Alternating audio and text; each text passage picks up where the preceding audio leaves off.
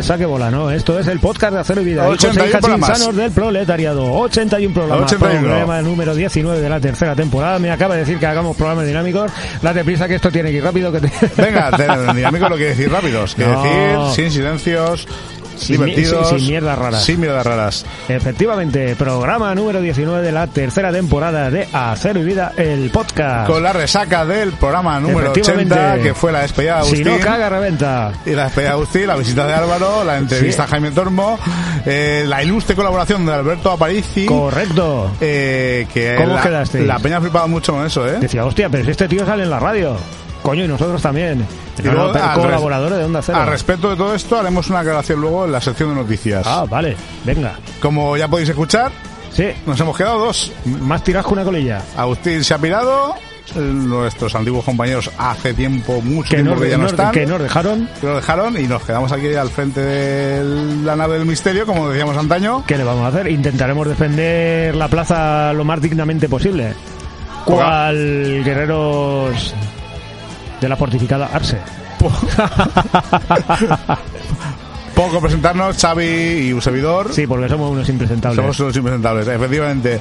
¿Y qué tenemos hoy, Xavi? ¿Qué Pues tenemos tene- hoy? Pues tenemos prácticamente lo mismo que toda la semana. Música Mucha mierda. de la buena. En la noticia, la verdad que la cosa viene un poco calentita, calentita, calentita. Sí, hoy hay en- bastante en, material. En todos los sentidos. La publicidad All Style, que estábamos ahí con el rollo de que al parecer haremos una pequeña aclaración. Parece ser que la semana pasada repetí eh, All Style. No me acordaba. La verdad es que no me acordaba. Culpa de los dos. A ver, al final, después de 80 programas, tío, llega un momento que ya no sabe ni la canción que has puesto, ni lo que ha grabado, ni lo que no ha grabado. También es cierto que cometemos el gravísimo error De no apuntarlo. de no apuntarlo. Yo por lo menos no. Pero si fuéramos no apuntando, el- no sé, a Frevida del podcast. Lo repetiríamos también seguro. Seguro. Mira, yo esta tarde iba pensando en una canción. Esto, en esta tarde no. Esta, esta madrugada, perdón, porque como ya sabéis, es sábado por la mañana, grabamos el sábado por la mañana. Esta tarde. Vi ver, vi gente caer. Venía pensando en una canción, digo, hostia, la he puesto o no la he puesto. No, me- no, no me acordaba, no me Bueno, acordaba. tú, no si intentaré acordarme y fallaré como la otra vez. Efectivamente, la hago- volvemos a poner y no pasa incluso nada, como, como dice Xavi, si estuviera apuntado, fallaríamos porque Agustín tenía apuntar las canciones y quería repetir una. y le tuvimos que echar el freno nosotros. Las tenía, las tenía en el libreto de atrás del CD. Agustín, un saludo allá donde estés. Sí, y un abrazo enorme Y un abrazo. de nuestra parte. También Y- tenemos una pildoraza de ciencia. Píldora de ciencia. Hostia. ¿A quién tenemos hoy otra vez en la A de Isa? Cordero. Que repite. Isa Cordero, nuestra Isa. Leyendo el... eh, ¿Qué pasa? ¿Que te, que te has quedado...? No, por la fecha. ¿Qué? Que... ¿Por el olor? no. No vamos a... Por la Claro, fecha. Vamos a explicarlo. Vale, luego Eh, lo explicamos. Luego lo explicamos, sí. Ah, que me he quedado así un poco, digo... No, bueno, esto ya está anunciado. 11 de febrero es el Día Internacional de la Mujer y la Niña en la Ciencia. Efectivamente. Y, Por eso pone aquí apuntado 11 de febrero. No quiere decir que hoy sea 11 de febrero, sino 15, un día después Ah, del ya, Día ya, de los Enamorados. yo por eso me había quedado un poco Claro, flipado. eh, digo, bueno, se había visto 11 de febrero, eh, No, de marzo. mm, 11 de marzo. Yo creo que va a venir a Berlín un día y te va a pegar con la contola como al butano, ¿eh? a ver, pues que Porque no entiendes ni una. Yo qué sé, tío, pues te la has apuntado y tú te has hecho la mierda esta y eh, digo, este se ha ido de la olla. Sí, pues lo he puesto mal, he puesto 11 de marzo. por eso mismo, me ¿Sabes por qué? Porque ya son falles. Vamos a cortar A, a ver calles. si Abelino el que te va a zurrar es a ti. A mí también me va a zurrar. Porque real- realmente te lo mereces. Sí, Abelino, déjate caer por aquí, dale un fostión a este puertas para adentro, por lo menos. O para afuera, para donde sea, pero. Pedazo de entrevista. Sí, Ay. señor. 80 programas y todavía no habíamos hablado del acero. Y teniendo De, en cuenta... del acero nos referimos al equipo de fútbol. Efectivamente, el equipo del Club Deportivo Acero, ¿no? Del acero y de la vida hemos hablado muchísimas veces y las que tendremos que seguir hablando. Entonces, pues que lo que ha pasado, hemos pensado, coño, eh, el- en diciembre de este año pasado hicieron 100 años. Yo creo que ya toca, aunque no seamos muy futboleros, ¿no? Pero darles un poquito de, de bola. Y sobre todo porque el, el ilustre entrevistado de hoy es, Efectivamente, es un ilustre miembro del grupo. es un ilustre miembro del grupo y amiguete mío de toda la vida, con lo cual lo teníamos tan a huevo Que se lo merecía. que era casi imposible eh, no tenerlo aquí. Muy buena persona por lo demás. El ¿sabías qué? Intentaré indagar por ahí a ver si me puedo encontrar alguna cosilla que que sea chula, interesante. Respecto ¿sabías que Una anotación. Eh, alguien nos acusaba en comentarios de iVox de que el ¿sabías que de Angelina Jolie, ¿te acuerdas? Ah, sí. Era falso y era un fake. Eh, lo contrasté y es verdadero. Siento ¿El, decepción. ¿Es verdadero que era un fake? o No, no, es verdadero verdadero, que- es verdadero eh, o, no, o no es verdadero, pero está extraído de sus memorias Ah, personales. Se lo preguntaste directamente a Angelina Jolie. Escritas eh, por ella. Se lo Ah, vale, vale, vale, vale. Lo cual quiere decir Qué que bueno. podemos cometer muchos errores, pero justo ahí mientras no se muestre lo contrario, es real, no es fake. Oh, Que por otro lado hemos soltado muchos fakes. nuestras pero justo ese- investigaciones. un saludo para nuestra, nuestro oyente o oyente anónimo. Correcto. Con todo nuestro cariño, nuestro amor y nuestro brazo abierto. Yo creo que podías empezar poniéndonos un tema, ¿no? Pues os voy a poner un tema, un tema rete quemado, que es eh, I Fought the Low de los Clash, pero Yeah. la versión de los Stray Cats, Yeah. que suena muy parecido, pero con ese toque rockabilly de los Stray Cats. Anchúfalo. Y se lo quiero dedicar muy especialmente, antes de meterlo, a David David, nuestro ilustre compañero y amigo del Ah, grupo, Cierto.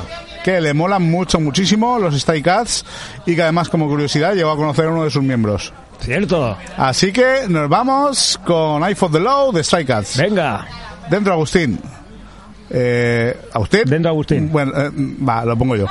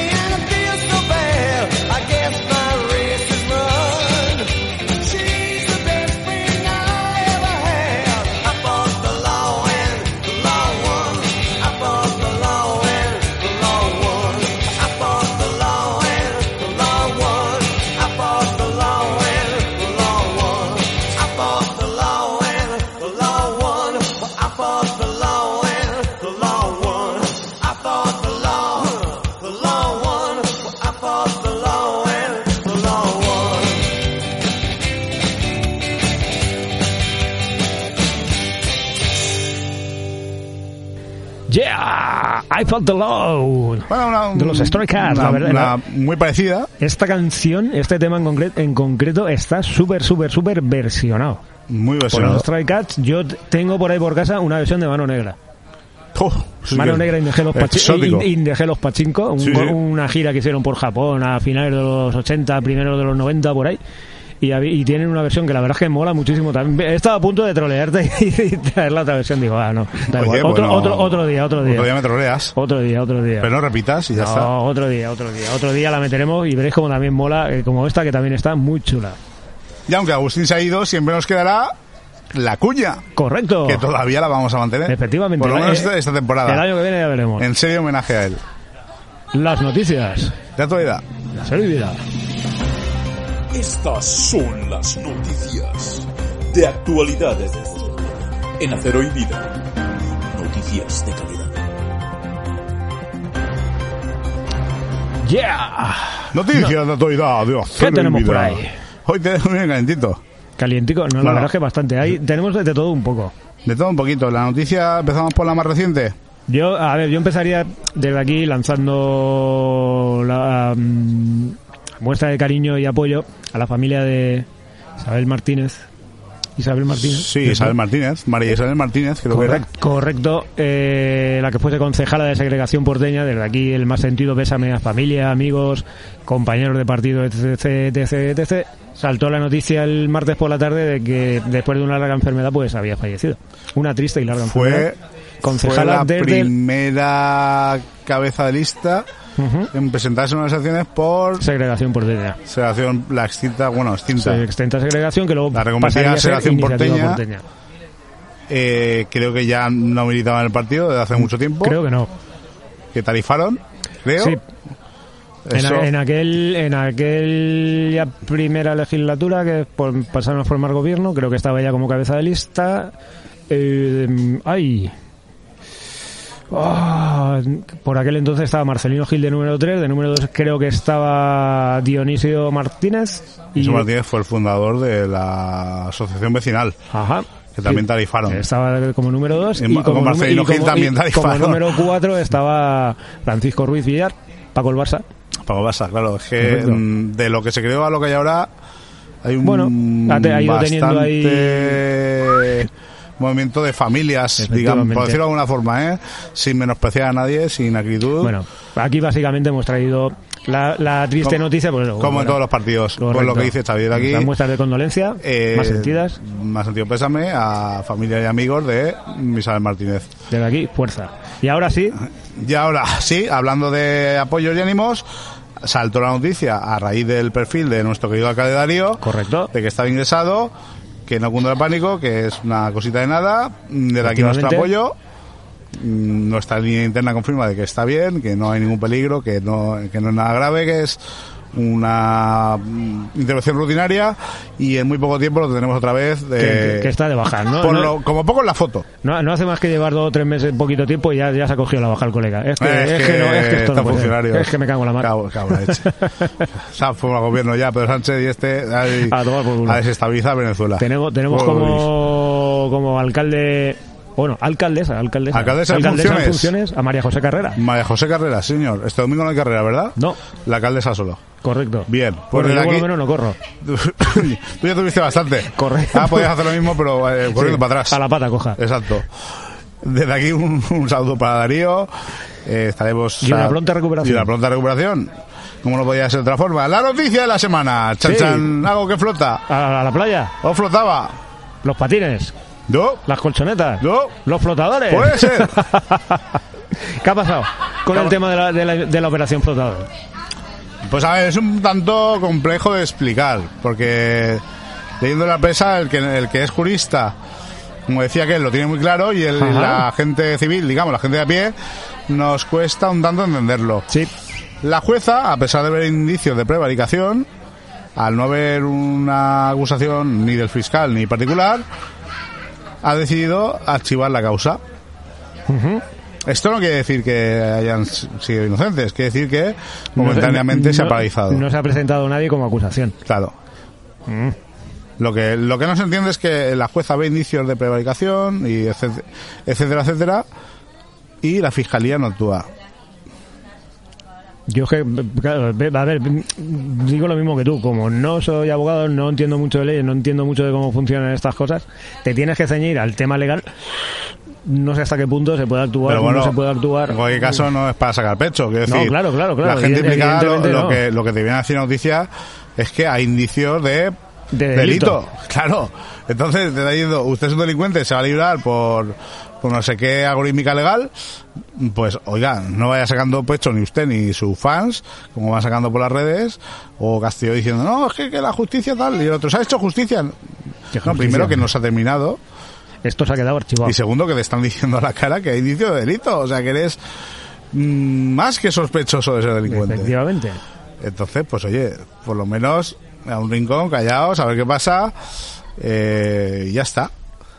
Y, y- y hasta ahí podemos leer, Y porque hasta aquí como, podemos como leer. legalmente no tenemos mucha más idea, intentaremos indagar en nuestros contactos y gente que se mueve en Tendremos que lares. contratar, un- como igual que lo de Sapiencia, un abogado Sí. para que cuando leamos noticias nos, nos arroje un poco de luz.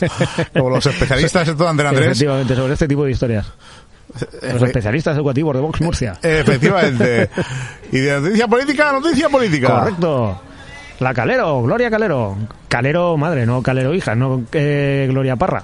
Es que la los jaleros, es Parra. Bien, Jalero. Parra Calero, que es la segunda teniente de alcalde, me parece que es. Sí, Pues su madre pasa a ser la cabeza visible de la delegación de gobierno aquí en Valencia. la, la histórica alcaldesa de, de Sagunto, Gloria Calero, desde el 2004 al 2008 por ahí. Sí, una legislatura, correcto. Una legislatura pasa a ser delegada del gobierno, que son la gente esta que autoriza o no las manifestaciones, Efectivamente. que mandan a los antidisturbios cuando hay problemas. efectivamente. Así que no pasís con ella, porque para mandar a antidisturbios pues te pega un porrazo en la cabeza. Pero así, tal cual, ¡bum! gomazo en el vaso.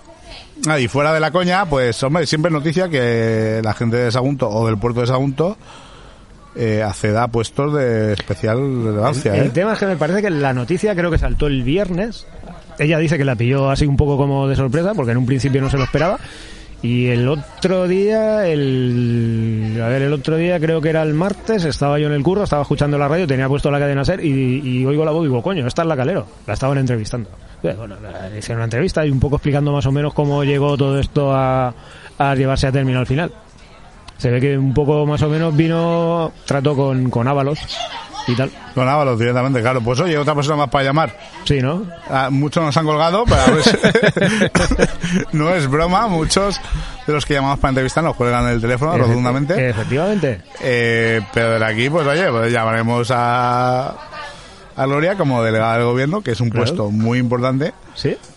Aunque todavía no haya ejercido. A ver si se presta. A ver si se presta a pasar por nuestros micrófonos. Sí, bueno, de hecho, en una de las cosas que le preguntaban en la entrevista era, bueno, ¿y qué, qué, qué cosas tienes que hacer? Pues dice, la verdad es que seguro, seguro, no sé nada todavía no porque no, he empe- idea, ¿no? no he empezado a ejercer, entonces no sé todavía muy bien de qué me va a tocar lidiar. Pero bueno, esperamos que dentro de lo que cabe lleve a buen puerto y a buen término todas las las y los cometidos que le toque.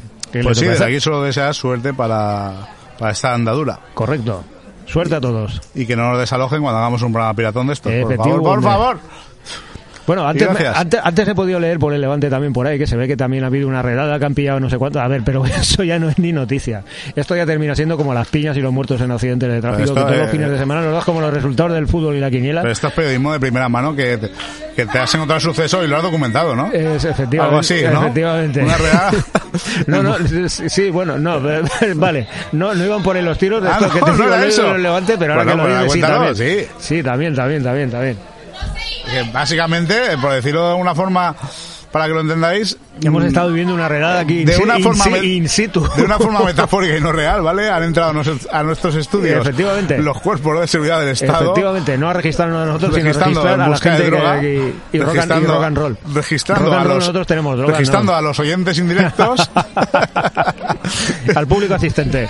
ya fuera de mí que os lo contaremos. Efectivamente. Cerveza mediante. Sí, correcto. Ha sido que, curioso. que mola más. Ha sido curioso.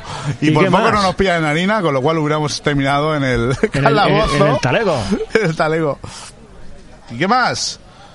¿Qué más tenemos por Bueno, ahí? eh, esto no es noticia, o no debería serlo. No. Es un agradecimiento muy, muy gordo, Enorme. enorme a Más, más grande que los abrazos, Agustín. más grande que los abrazos de Agustín o de los osos, que es un agradecimiento enorme a toda nuestra querida audiencia, o sea, a vosotros y vosotras, porque desde que empezamos a colgar los programas de la primera temporada en Evox, se han disparado las escuchas. ¿Cuántas escuchas llevamos ya la primera temporada? La primera temporada superó las 6.000 escuchas hace tiempo ya. Era por casi 6.500. Coño.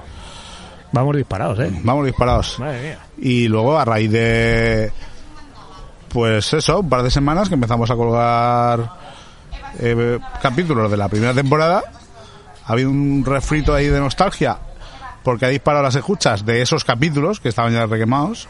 Muchísima gente los está escuchando otra vez. Yo la verdad es que tengo que empezar a repasarlo. Y al mismo tiempo está escuchando los de esta temporada. ¿Qué, También. qué, qué, qué?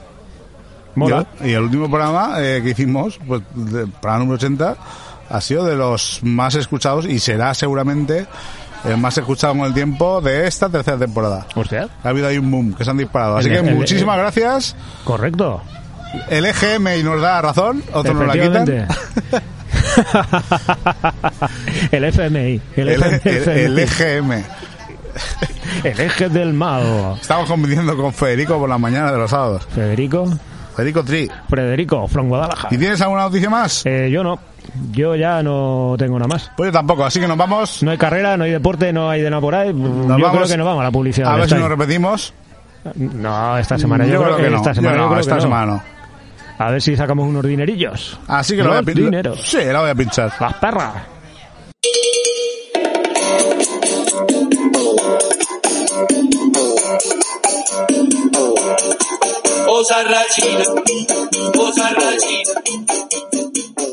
La grappa pelata, la tua pizzeria in Puerto de Sagunto. La grappa pelata. Non siamo in el viale di la playa, enfrente de un garito que no me ricordo come si dice. La grappa pelata, pizza napolitane, la grappa pelata, pizza de Nutella, la grappa pelata, non pochiamo fuoco a tutto lo che si non posare per davanti. La grappa pelata, la migliore pizzeria di tutto il tuo pueblo. La grappa pelata, noi stiamo alla playa, migliore eh, gioco di Porto de Sagunto. Bueno, no, gioco no, gioco es en valenciano, sí, tío, pero en italiano es juego. La grappa pelata, no ficamos fuoco a tutto. La grappa pelata.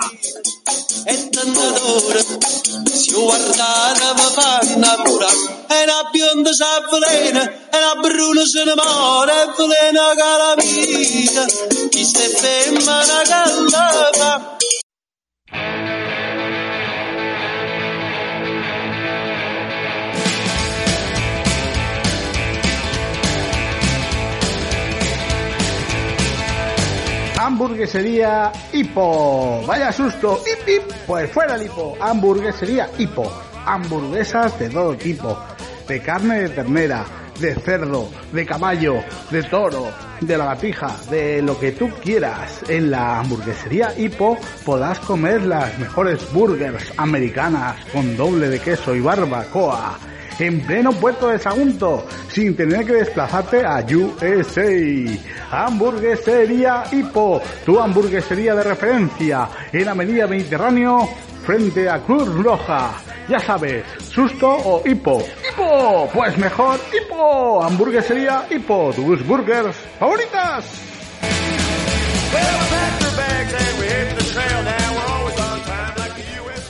Oh, oh. Hamburguesería Hippo. Eso es un clasicazo, ¿eh? Eso tuvo. Yo, yo, yo recuerdo por lo menos 90. do- dos o tres regencias, por lo menos. Pero lo que no tengo yo muy claro es en qué año empezó y en qué año acabó. O sea, ¿qué periodo O sea, estuvo activo? Empezar. En los 80 seguro. Seguro. Además, yo te diría casi casi primeros de los 80. O sea, y yo te acabar diría finales 80 de y- este siglo, ¿puede ser? A ver, no sé si sigue abierto, pero con otro nombre. No, no, no. estoy eh, seguro. No, no, Hipo como tal no sigue abierto. No, no, no, a ver. Hipo como tal, no. El en lo local, que es el local, no, creo el que sigue local, abierto. seguro, Lo que pues es pasa es que local con de la otro playa, nombre. vamos. O sea, yo sí que recuerdo que yo creo que la persona que más tiempo lo regentó fue un vecino de un colega mío que era en una familia de Bilbao. ¿Cómo no? Que, que no, a ver, era una familia de Bilbao que venían a veranear aquí. Venían a veranear al puerto cuando yo era nano. Y el hijo mayor me parece que vino y se estableció aquí y creo que se quedó con la hamburguesería. No. Luego creo que se casó con una chica que era dominicana o centroamericana, alguna cosa de esta edad. Y creo que estuvieron llevando la hamburguesería mogollón, mogollón, mogollón de tiempo. Lo que pasa que ese chaval luego ya le perdí la pista y ya no sé si luego lo traspasó y se lo quedó otra gente mm, manteniendo el nombre de Hipo. No estoy seguro. De hecho, al chaval hace un mogollón de tiempo que no lo veo por aquí. No sé ni si sigue viviendo aquí. Puede ser que, ya sabéis, si alguien tiene información, sobre todo nos interesa saber en qué año cerró, porque es una incógnita. A mí me suena de hace mucho tiempo, pero Sí, yo No ya sé te digo, deciros yo, cuántos. yo c- creo que cambió el nombre. Creo que cambió el nombre, pf, ya no en sé los si el 90 primer- seguro que estuvo. Y ya en sí. el siglo actual pff, estaría poquito, poquito tiempo, pero no sabemos decir exactamente en qué año cerró. A ver, yo sé que me acuerdo cuando era nano que sí que de vez en cuando pues te- me descolgaba por ahí a pillar alguna hamburguesa por lo típico, que ibas y te daban la paga del fin de semana. Y era la única hamburguesería que entonces Eh, había en el puerto. No era la única, porque Pero también casi. estaba la hamburguesería de Iñaki, Que también, También, también, pero que también fue ta- posterior, claro, Mira, sí. también tarifó que por cierto no hemos hecho el Bueno, pues ya sabes. Hay que apuntarlo. Pero Iñaki sigue existiendo, ¿no? Iñaki como hamburguesería, no. Iñaki como hamburguesería, no. Bueno, de hecho es que, a ver, bocadillos para llevar sí que hacen. Sí que siguen haciendo, sí que sí. Vale, yo lo que pasa es que te estoy hablando del local. Vale. Tampoco sé si los que llevan ahora mismo el Iñaki son los mismos dueños. Bueno, ahora preguntamos. Se pregunta y ya está. Eh, Acércate y- a pillar un nuevo bocatas o unas tapas o algo y les pregunta. Ah, vamos corriendo. ¿Y la grapa pelata? ¿Qué demonios es la grapa pelata? ¿Qué cosa? ¿Qué, qué cosa? ¿Cuál cosa? es Más que, más que cosa. ¿Más qué cosa? Eh, zona de la playa.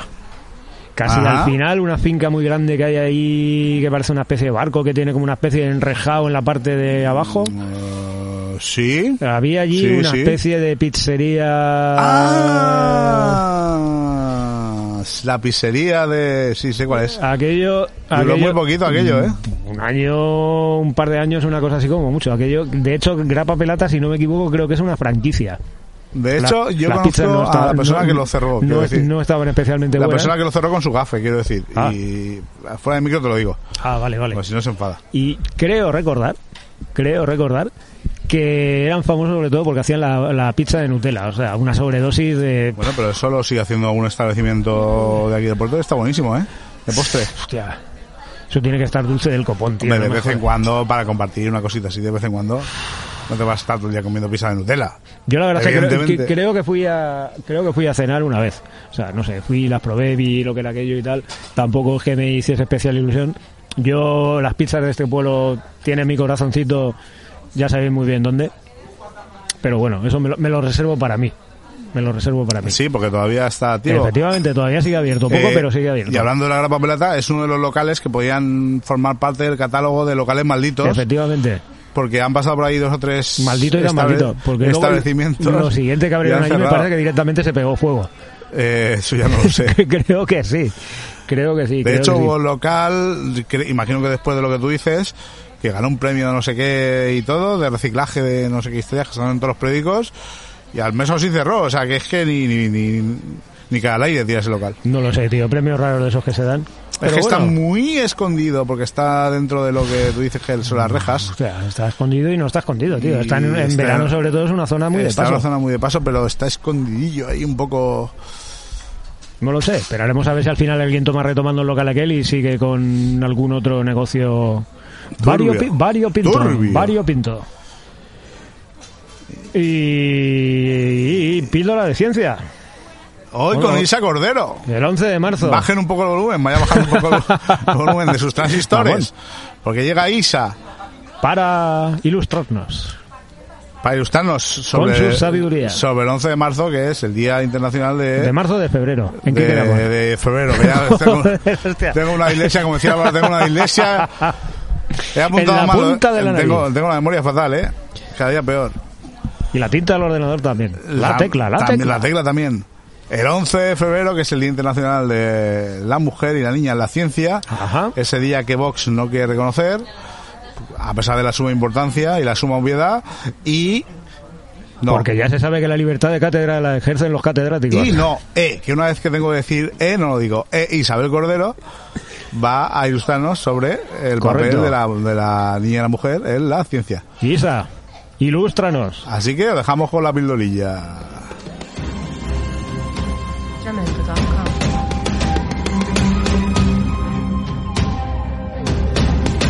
Píldoras de ciencia.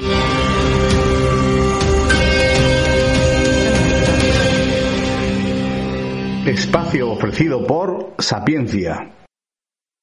Hola amigos y amigas y bienvenidos una semana más a esta sección tan especial para nosotros. En esta ocasión contamos con una invitada a la que conocéis muy bien, Isabel Cordero, profesora titular de la Facultad de Matemáticas de la Universidad de Valencia. Nos va a traer un tema que tiene que ver con la ciencia, pero con algo mucho más importante, con la sociedad que queremos construir entre todos. Os dejo con ella.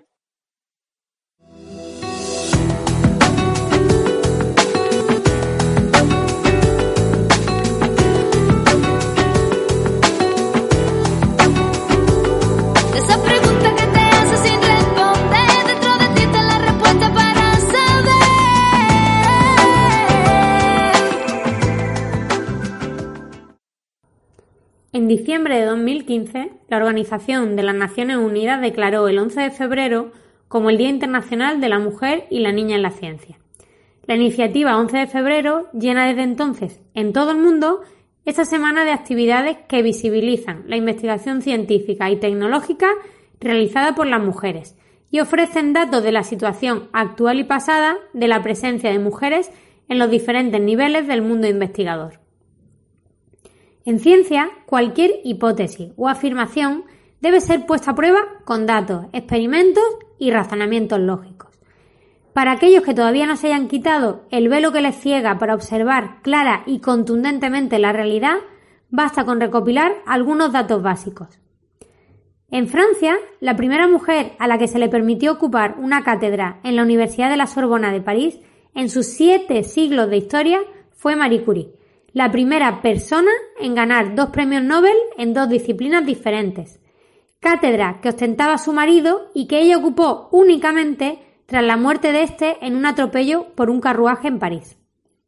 En España, Elena Maseras, a finales del siglo XIX, fue la primera mujer que pudo matricularse en la universidad gracias a una real orden de Amadeo de Saboya, el entonces rey, y algunas mujeres como Concepción Arenal se tuvieron que inscribir como oyentes disfrazadas de hombres. No sería hasta 1910, tras una orden real firmada por el rey Alfonso XIII, cuando se permitió el acceso a las universidades españolas sin restricciones para las mujeres. Hoy en día, solo un 26% de las personas en la escala de profesores de investigación, la escala más alta en el Consejo Superior de Investigaciones Científicas, son mujeres. En las universidades, solo el 21% de catedráticos de universidad son mujeres. En muchos grados de carreras de ciencia, tecnología, ingeniería y matemáticas, el número de mujeres matriculadas no llega al 25%. Una pregunta. ¿A cuántas mujeres conocéis estudiando estos grados en vuestro entorno? Estudios recientes de las universidades de Nueva York, Illinois y Princeton concluyen que a una edad tan temprana como los 6 años, las niñas se vuelven menos propensas a asociar la brillantez intelectual con su propio sexo y tienden a rehuir las actividades que se cree que son para niños muy inteligentes. Se trata de una tendencia preocupante ya que las aspiraciones profesionales de las mujeres se ven moldeadas por los estereotipos sociales de género a una edad alarmantemente precoz.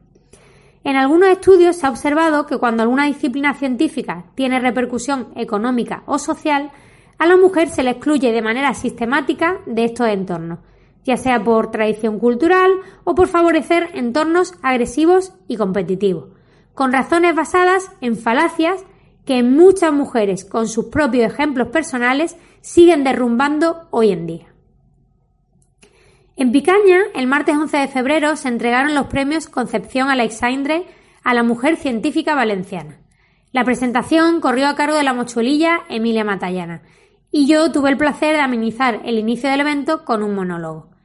El jueves 13 de febrero, Emilia participó en una charla sobre mujeres en ciencia en el Centro Municipal de Juventud Algirós, en Valencia.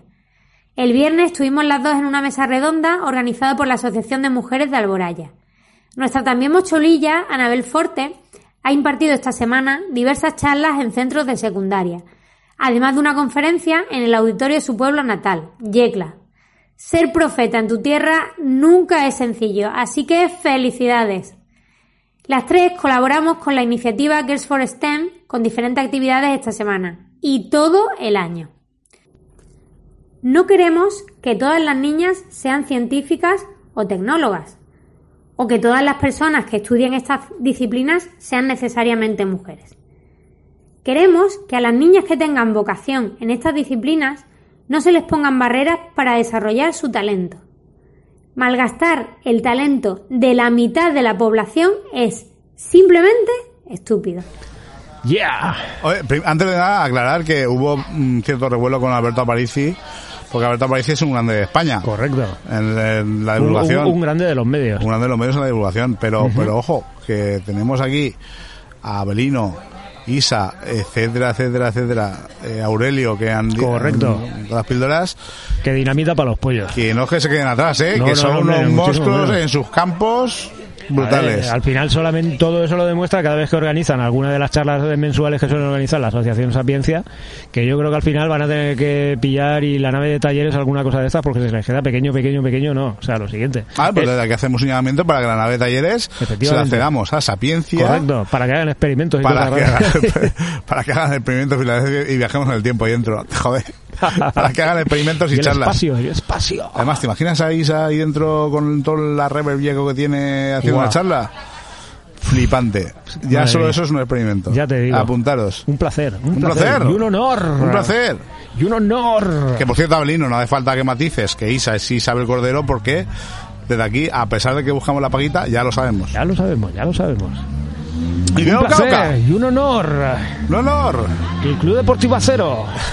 Club Deportivo Acero y Video y Acero. 100 añitos. Y nos va a ilustrar Néstor Arres, que nos está aquí esperando. Nos está quebrando y vamos a intentar darle otra visión al tema del Club Deportivo Acero, que no es la visión de siempre, intentar sacarle un poquito de información más orientada a lo que es nuestro grupo. Bueno, ya veréis de qué estoy hablando. Seguida. A la raíz. Cuadrada.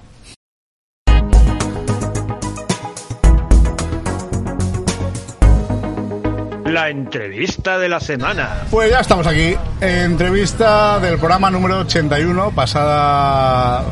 eh, por pasado el programa 80. Ya Luego somos, viene el 81. ya somos octogenarios. Y luego viene el 82. Y luego viene el 82. Ya estamos de ya con el mundial.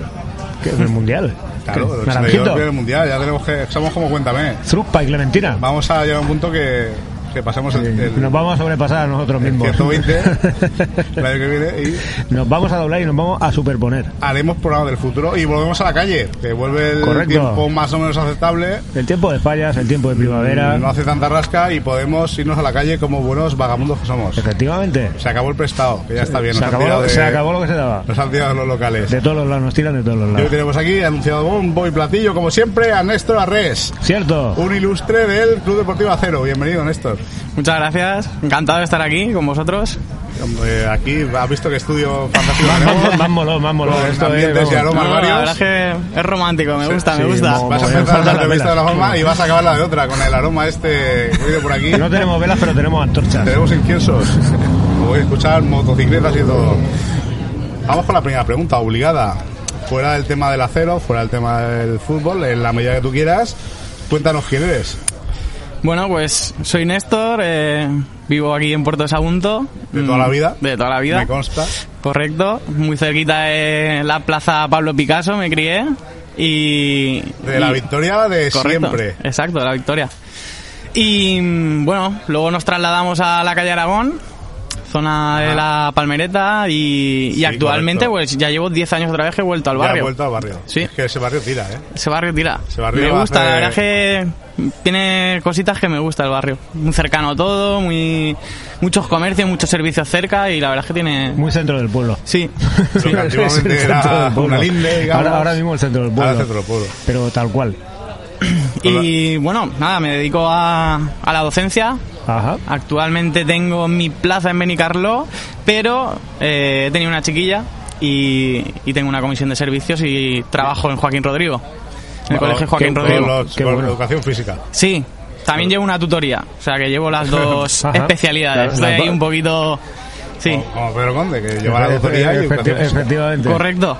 Pedro Conde, que es mi tío, por cierto. ¿Pedro Conde es tu tío? Sí, Anda. sí, sí, sí, sí. Al final Se aquí va cerrando el círculo. Aquí todo, todo, todo, todo se Sí, cierra. sí, sí. Oye, todos los entrevistados tienen que tener una relación entre ellos, seguro, ¿eh? Es lo que toca. Es lo que toca, ya tío, tenemos por ahí dos de donde tirar. ¿Eh? Claro. Que es de, de Jaime y Sebas y, Correcto. y Pedro y, Y Néstor. Y alguna cosita más por ahí que averiguaremos. Claro, Arres. Es que, es que Pedro Conde es Pedro Conde Arres. Ah, Ahora, ahora- ahora que me acuerdo es Pedro Conde Arres. De los arreses de toda la vida. Efectivamente. ¿No? ¿Y de, de colegio qué ibas tú? Yo iba al colegio mediterráneo, Mediterráneo. sí. Y nada, guardo muy buen recuerdo de, del cole. Y luego al Insti. Y luego fui a María Moliner. Al número 3, Sí, lo que era el número nuevo, ¿no? tres, lo que era el nuevo, número 3. Sí, sí, sí. Y luego María Moinero. O sea, que eres de la victoria de la victoria. Correcto, sí, y sí, sí. típica de Mediterráneo, de, de Instituto Nuevo. Así es. Bueno, si hubiera sido aprendices también habría sido la victoria total. Mi hermano sí que fue aprendices, yo a María Moliner y, y luego, bueno, la, estudié la carrera en la UGI, en Castellón. Ah, claro. Mag- Magisterio de Educación Física. Sí. Había un huevo de gente del puerto y de Sagunto haciendo Magisterio de Educación Física. Magisterio y otras Mogollón. cosas, la UGI era un espectáculo. Sí, no, pero en concreto Magisterio de Educación Física yo recuerdo un montón de gente. Cuando yo estudiaba en Castellón Hostelería había un mogollón de gente del puerto haciendo esa, esa carrera. Sí. Muchísimo. En mi promoción 2002-2005 éramos seis personas. Seis personas de aquí de Puerto de Sagunto y de No Sagunto. mal, ¿eh? Sí. Y bueno, los viajes harían mucho más entretenidos en tren, ahí a las 7 de la mañana. Buah, el primer vaya, Cibis vaya, era vaya, vaya, que- Que no pillas el a 708. El Villarreal y de Castellón. Iba, Exacto. iba petadísimo de gente siempre, me cago en la puta. Sí, sí. Qué agonía. Bueno, pues una vez eh, contado un poquito quién es Néstor, Cierto, la vamos con la segunda pregunta. Eh, andadura futbolística, fútbol de toda la vida, desde enano, jugador del acero. Cuéntanos Sí. un poquito, entrenador. Sí, nada, la, bueno, la afición me viene un poco por, por a nivel familiar. Muchos familiares han jugado han jugado a fútbol, mis primos, yo les veía y de ahí me nace la afición. la plaza, dilo. En la plaza he jugado donde más. Y el fútbol auténtico, de verdad, el de la plaza Pablo Picasso de la El de las Victoria. porterías de piedras. Exacto. El de- el de las normas flexibles. Sí, sí, sí. Y, y la verdad es que ahí me nace la afición. Luego, pues sí que es verdad que entro en el extinto Centre Sport Mor- Morvedre, no sé si lo conoceréis, un club que había que tenía una escuela muy potente Me de suena un montón. éramos 400 chavales aproximadamente. Me suena un montón. ¿Jugaban Y- en el polideportivo? Puede Sí, ser? sí, Lo del poli. sí. Creo que, creo que sí. Siempre jugábamos en el ¿La polideportivo. camiseta la verde? Sí, muy bien. Joder, qué memoria que tengo. Bueno, tengo que decir que previamente sí que jugábamos en, en los Ajá. equipos locales, y yo jugaba en el casino primero. En el casino. ¿Ves? ¿Ves? Ha salido a colación los, los equipillos que había locales de Sí, barrio. no, el pero, es casino era que, uno de ellos. pero es que había un montón. tío. Había muchísimos. Estaba la el casino, estaba la Lionesa, el casino, los la Anceleones, Forja. el CPO, la Porja, tirando así de memoria, pa, pa, pa, pa, pa, pa, pa, pa, había un huevo. Y la Mar creo que también tenía algún equipo, puede ser, o algo- me suena a Sí. mí. Eh, Fernando Sánchez Cerezuela, que es Ajá. un ilustre del, del acero del- del y ha escrito Acero. varios libros sobre la historia del fútbol en, en Puerto Sagunto, que va lógicamente ligada al acero. Va a sacar, eh, bueno, va a sacar varios, varias páginas dedicadas a- al, al a, fútbol los, local. a los equipillos Sí. esos. Qué bueno. Y actualmente no existen ligas de este tipo No, ya, ¿no? no, la federación intentó un poco absorber todas Ajá. esas competiciones y casi todos son, son federados ya. Ligas locales quedan las de fútbol sala y luego las de vale, otros deportes. Vale. Pero en el fútbol no, en el fútbol se perdió todo eso y creo que ha sido una lástima porque... El último referente, si no me equivoco, es lo de la Liga del Río que se hacía, ¿no? O sea, Muy bien, la Liga el del Río. de fútbol aquel- El cementerio de los elefantes. Otra forma de decirlo. Sí, la pérgola, creo que no sé qué. Un saludo para Sí, Pablo Mauri de aquí. Era algo así, era algo así. La verdad es que aquello era, hostia. Sí, no, era, era una liga que había cogido ya muchísimas... sí. empaque. Hombre, a mí me suena que me comentaron que en alguno de los equipos llegó a jugar Bosio, ¿puede ser? No lo sé. No, Bosio, aquel, aquel Lo jugador que tuvo el Valencia uruguayo, que Sí, sí, ti- sí. tiene el dudoso honor de ser, creo, la persona que le sacaron la tarjeta roja Pero- más rápida en un mundial. Pero a los seis Bosio, segundos. eh, Bosio era porteño y sigue siendo porteño. Eh, porteño, de por ahí de Palencia, o de Palencia digo yo, de Paterna, o. No, yo creo que vive aquí, ¿no? No lo sé, no tengo ni idea, no tengo ni idea, no te lo sé decir. Pero a mí me suena que sí que me comentaron que llegó a estar jugando en algún equipo en la Liga del Río. Seguro, porque allí los que se aburrían los mayores, pues iban a Sí, jugar. el- más o menos. Bueno, los mayores, futbolistas aficionados, gente que le molaba y tal, iban a ir, pegaban unas carreras. Luego el bocata, la cerveza o las cervezas. Y ya está. Y las cervezas, y más cervezas. Y a correr. Y bueno, ¿y cómo empieza tu relación con el acero? Y bueno, nada, después de mi etapa de pasar por los locales y en el centre, eh, el, centre. centre de Sport Morvedre eh, desaparece y los bueno los jugadores que pertenecíamos al club pasamos a formar parte de- del acero. Que el acero no tenía en ese momento cantera, solo tenía juveniles y primer Ajá. equipo. Entonces hace cargo, eh, estamos una temporada llamándonos Acero Centre, pero eh, me imagino que en el, con- en el contrato que firmaron eh, exigían que pasara ya a denominarse Acero Ajá. una vez pasado ese tiempo. Pero eso estamos hablando de hace un poco Eso estamos hablando de la temporada 99-2000. Ah, pues no hace tanto tiempo. Pero el centro ya venía de hace muchos Sí, años el. Centre creo que se 10 fundó a 15. finales de los 80. Sí, sí, sí. Mm. Y estuvo, pues eso, aproximadamente 10-12 años Sí, yo formando de chavales. que el que iba al centro, ojo, ¿eh? Sí, eran era- los buenos de clase. ¿Tú jugabas a fútbol? No, yo no. Ah. Pero los abuelos jugaban a fútbol. En la, vale. Daban daban patadas a, va- a valores y amigos en la plaza.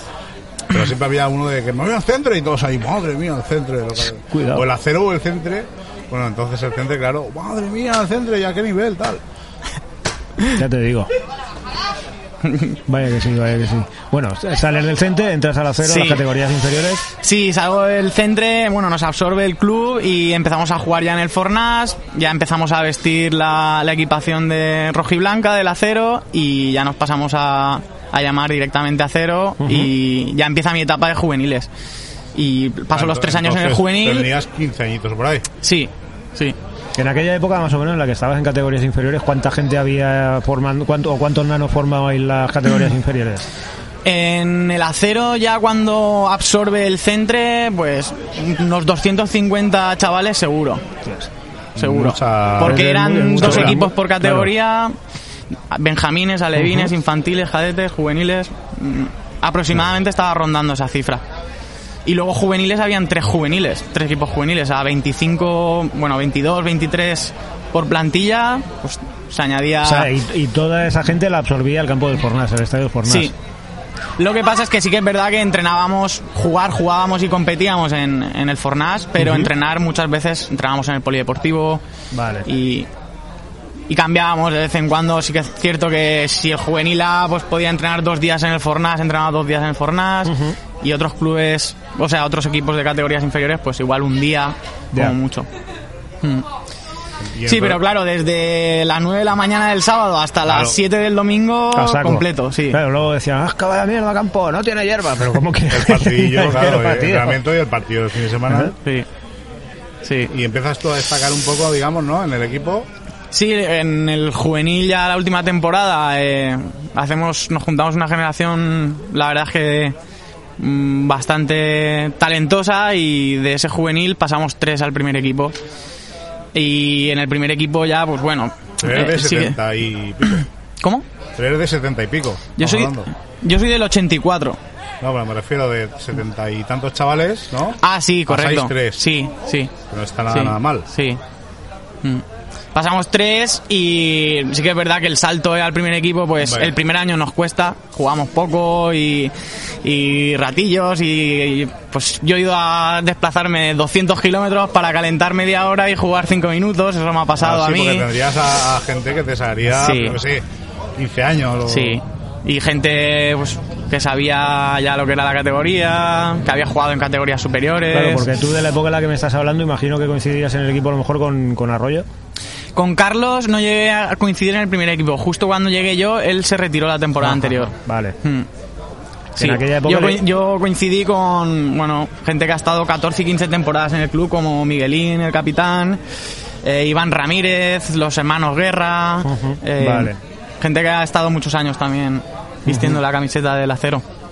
En aquella época el equipo estaba en tercera. Mi primer año estábamos en preferente y conseguimos ascender.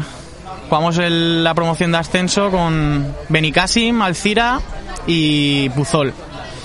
En esa promoción no ascendemos por méritos deportivos, lo que pasa es que existe una plaza vacante y, y por méritos de clasificación de liga regular eh, nos la federación dice que tenemos que subir Que, a te- que, tercera te- que división. tenéis una plaza. Sí, casi sí. casi te ponen la pistola en la cabeza y te dice tienes que subir sí, Sí. o sí. Porque si no, se queda un equipo colgando por ahí en la... Sí. bueno.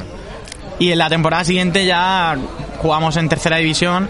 Claro, para mí, por ejemplo, ahí tenía 20 años y, bueno, competir en tercera división con 20 años, pues fue bonito, fue bonito. Además, jugué mucho porque paradójicamente pasa mucho en los clubs de regional, como el acero, y es que cuando las cosas no van muy bien, eh, hay gente que viene de fuera a jugar, no cobra porque las cosas Y- no van muy bien van. y la gente de casa es la que tiene Y- que sacar las saca- castañas saca del las castañas de cantera, claro. Exacto. Y entonces, pues, eh, ese año jugué muchísimo, jugué muchísimo, porque en enero estábamos prácticamente descendidos ya. Pero bueno. Pero fue, bueno, fue una experiencia muy bonita, porque jugar contra, contra equipos como el Alcoyano, el Ontinyent, el, el Valencia Mestalla, el Villarreal B, Elche, y en campos pues que siempre has tenido ganas de jugar, como el Collao, el Martínez Valero, pues, bueno, estos tipos de campos que jamás hubiera pensado yo cuando empecé a jugar que podría haber jugado. Y muy ilusionado, muy ilusionado. Y luego descendemos y, y ya nos pasamos cinco temporadas más en preferente. Ahí un poquito en, en el pozo. Y no conseguíamos ni entrar Sí, en bueno, promoción. al final es el principal problema que suele tener el deporte amateur o semi-amateur, ¿no? Que si económicamente no hay apoyo y no hay aporte, pues siempre vas un poco ahí navegando intentando mantenerte como, como buenamente puedes. Porque por aquella época patrocinadores... Pues yo recuerdo que en la camiseta fuerte- teníamos un patrocinador que era Petróleos del Este. Madre mía. Y... mm, Los jeques ahí dando. Sí, los rusos, los rusos. Abra- Abramovich. y no he vuelto a escuchar nada de esa empresa y luego sí que es cierto que nos patrocinó el grupo Quesada Jara. Eh, Tiene el hotel en, en la zona, ¿no? bueno, el, conocido como Churrero. Ah, de la, Vale, de- de que tenía la gasolinera. Exacto. Ajá, correcto, vale, sí, vale. sí. Sí, lo que actualmente es el... No, bueno, no sé qué puede decir o no. El, el- el- No digas nada que hundimos el negocio. más hundido. Y Me después, parece a mí que Bueno, ya- llegas a una etapa que, eh, como toda la gente, eh, o, o tiras para arriba como un cohete o te quedas ahí. Sí. Y, y bueno, tú estás estudiando, haces tu vida, tampoco puedes. Sí, no, yo tenía bien claro que no, no iba a llegar a mucho más. Para mí ya jugar en el acero para, suponía También, un éxito y una ilusión. Tírate el ¿no? rollo y dime, es que me rompí la rodilla. y No, no, no, que va, Me que iba a fichar el Barcelona, Me pero... rompí la rodilla. No. Afortunadamente no he tenido muchas lesiones que, que la verdad es que es algo que, bueno, que muchos futbolistas pues tienen que dejárselo como comentáis por eso. Y no he tenido muchas lesiones graves, 15 y, y poco más. Y doy gracias por eso, por eso porque La verdad es que es una hay gente, suerte, sí, es una suerte, porque- acaba muy jodida, ¿eh? hay gente que con 17, 18 años ya está operado de ligamento cruzado y es una lástima porque tienen que ir a trabajar a, a una fábrica, lo que sea, y pasar 8 horas de pie con el ligamento cruzado ya Sí, se sí, te sí. hace cuesta arriba. Y eso ya es una tara que tienes para mucho tiempo. A todo esto, ¿de, de qué, qué- qué demarcación solías? Yo medio centro. Sí, eh, solía repartir juego. Ajá. Como ciudadanos. Sí, efectivamente. daba mucho juego, daba mucho juego. centro de, mm, a repartir juego y a repartir leña también. Bueno, eh, no era mucho de... Alguna vez, sí, alguna vez en algún partido me he Hay que dar- enfadado, si sí. hay que dar alguna hostia, das alguna hostia. Recibía, normalmente recibía más. Tu tío Normalmente también daba alguna hostia de- cuando jugaban, nos contó fuera de micro. y, y bueno, después de la etapa de jugador, la etapa de entrenador. Bueno, la compaginé un poco. Mientras jugaba en el primer Ah. equipo, eh, entrenaba categorías inferiores del club. ¿Y eso cómo fue? ¿Se quedó la plaza? ¿Te lo ofrecieron? Sí, me lo ofrecieron. eh, entrenaba yo. tu- estuve varias temporadas que entraba a las 5 en el Fornas y salía a las 11 de la noche. Porque entrenaba un equipo alevín, luego era ayudante de un equipo infantil y luego mis entrenamientos con el primer equipo. Claro, a todo esto, perdona que te corte, imagino que para poder desempeñar ese puesto de entrenador también debes hacer los cursos perte- eh, Sí. O sea, Soy, no coger y decir, mira, yo me quiero poner aquí No, pero me pongo entrenar. la No, titulación tío, más alta tienes que tener una hay. sí, soy entrenador nacional. Ajá. Sí. ¿Eh? Que veas. ¿Qué, qué? Pero no, no. me ha llegado ninguna oferta. Desde aquí lanzo No, un mensaje a ver si. Que no todo el mundo tiene esa titulación. No, ¿eh? claro, Sí. claro. Sí, la verdad es que. Antiguamente me- no la exigían, pero ahora ya, para todo. Sí. Alguno en primera ha habido que en su, en, su, en su época no tenía la titulación y se la tuvo que sacar, ¿eh? Sí, yo que yo recuerde, por ejemplo, me suena a mí que Cruyff, no sé si decían que cuando fichó por el Barcelona decían que él no tenía el título nacional, no sé si era Resac el que lo tenía y él estaba allí un poco Sí, pues. como A mí, delegado. a mí no sé también qué me suena. Más Me reciente, Zidane. Sí, creo que Creo también. que creo que Zidane también, creo que también. aún no tenía el No carnet tenía y ya le dieron el Madrid-Castilla. Ja, ja, ja, ja. Por eso, por eso. Bueno, te pones a entrenar con los nanos y... Y bueno, eh, es en ese momento en mi ilusión, mi pasión, lo de jugar casi pasa a un segundo plano. Entreno, hago deporte y, y jugar lo, lo veo con buenos ojos, pero lo de entrenar empieza a ser algo que me, que me llena mucho. ¿Qué pasa? Que pasan los años y un poco como todo, vas perdiendo un poco la ilusión por, por circunstancias que te ocurren ah, y, y por situaciones que, que hay veces que no son, bueno, muy placenteras, por así Ajá. decir. Y, y nada, y termino dejando de entrenar y, y también abandono el acero por motivos laborales, porque me destinan a Alicante a trabajar Claro. y ya tengo que dejarlo. Esto pues. estamos hablando del 2009 ya. Entonces, Hace- son 10 años en el hace club entre entrenador, jugador. Y una vez que llegas ahí a Alicante, no intentas buscarte la vida por allí con algún club, alguna historia, Cuando porque decir, hostia, tengo, tengo mono de entrenar a chiquillos. Una vez llego a. Alicante, eh, sí que es verdad que em, en, aquí en el puerto eh, nace un club el- en el 2008 llamado Ciudad del Puerto, que yo- competía en segunda regional. Buah, qué cosa. Ni, ni idea, de yo, eso. yo tampoco. Pues os explico un poco. Ese club nace como un, bueno, una reunión de amigos en la cual yo estaba presente y era gente del puerto que quería jugar a fútbol, eh, pero sin ir más allá. Jugar, divertirse, eh, relacionarse, pasar momentos divertidos, hacer deporte y ya está. Y, y nace con esa ilusión y empieza jugando en, en Baladre, en el campo de Baladre. No podía ser de otra forma. Es para. Y, y ese club, eh, claro, cuando yo me voy a jugar a Alicante, a trabajar a Alicante, me- el entrenador me dice que si quería jugar, aunque no entrenase, viniendo los fines de semana y jugar. Y entonces yo dije, bueno, pues, pues, ¿por qué pues no? sí, claro que sí. Y, y claro, encima estaban todos mis amigos con los que había jugado en mi época de formación y, di- dije que sí, que adelante. Y la verdad es que a nivel de, de jugar y de entretenerme, eh, años muy bonitos, muy bonitos. Fueron, bueno, fueron dos años solo, pero muy entretenidos. Me Sí, pasé muy bien. la presión de cuando eres un chavalín, Sí. que vas allá acojonado, ¿qué pasa? Hmm. Estás ya un poco relajado, vas a divertirte, como cuando un equipo ya gana la liga y tiene esos tres partidos, ¿no? De- Totalmente, totalmente. Muy, muy relajado y además un ambiente muy... Y además eh, era un club mm, que yo siempre lo recuerdo. Teníamos otro tipo de iniciativas que, que estaban vinculadas un poco a, también a, a la gente del barrio de Baladre. Y teníamos algo- integración social Sí, y todo eso, sí, ¿no? porque formamos también dos equipos de base. eh, estos jugadores no tuvieron que pagar ninguna cantidad por jugar. Luego también conseguimos recaudar eh, para Navidad ciertos juguetes para, para esos chavales que venían a vernos jugar. Ajá. Hacíamos, hacíamos algunas iniciativas para, bueno, para fomentar un poco el deporte en el barrio y que, que vinieran a vernos también y, y tener otras oportunidades. Y volviendo un poco al tema del, del fútbol infantil, una pregunta un tanto abstracta porque te voy a mezclar un poco todo. Sí. Eh, continuamente vemos eh, aquí, allí, en noticias que el fútbol infantil eh, tenía que poner árbitros, pero para los padres, ¿no? De que acaban pegándose entre ellos, acaban pegando al árbitro que es un chavalín, acaban insultando al árbitro que es mujer, a los chiquillos y tal. La imagen que se da es mm, Lamentable. lamentable. Sí. Tú que has vivido todo esto de cerca, aunque ya ha pasado un cierto tiempo, ¿cómo lo, cómo lo ves?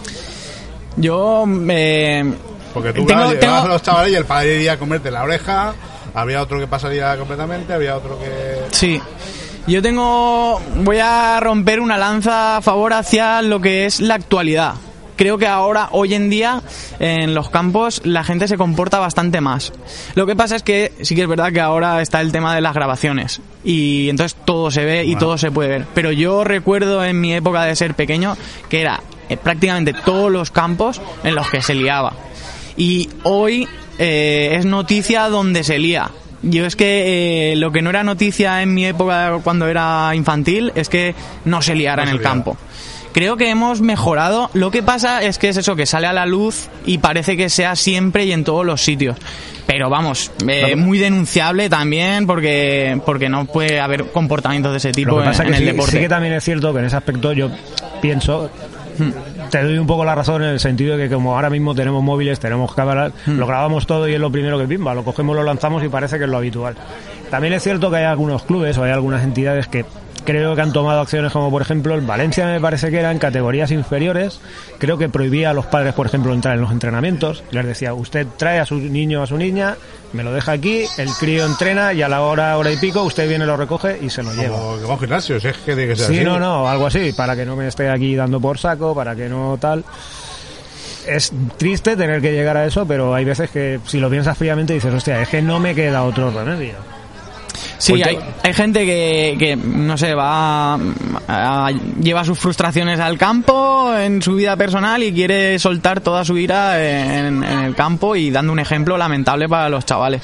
Y más de una vez han sido los chavales los, los que han decidido llamar la atención a sus padres y, y decirles que, O que, que si se comportan así no vuelven a ir a, Qué a ver partidos. que tu hijo Pero No, pero que es que 10 lo que años te hay. diga que eres un energúmeno. Sí, es que el Ah, problema sí. es ese, que muchas veces yo creo que también es el exceso de mediatización, que la gente, o hay muchísima pe- peña que se cree que tiene a un Raúl, o a un Zidane, o a un Messi, o a un y que, Ronaldo en que casa. ellos, hay padres que No, ellos tío. han querido en su juventud algo que no han podido ser y quieren que el chiquillo lo sea y deja que el chiquillo joder, la chiquilla claro. juegue, que se lo pase bien, y cuando tenga 14 años lo más normal es que al final quiera pirarse por ahí con los un colegas poco el de debate este y- reciente del PIN parental de que los hijos son de los padres o no.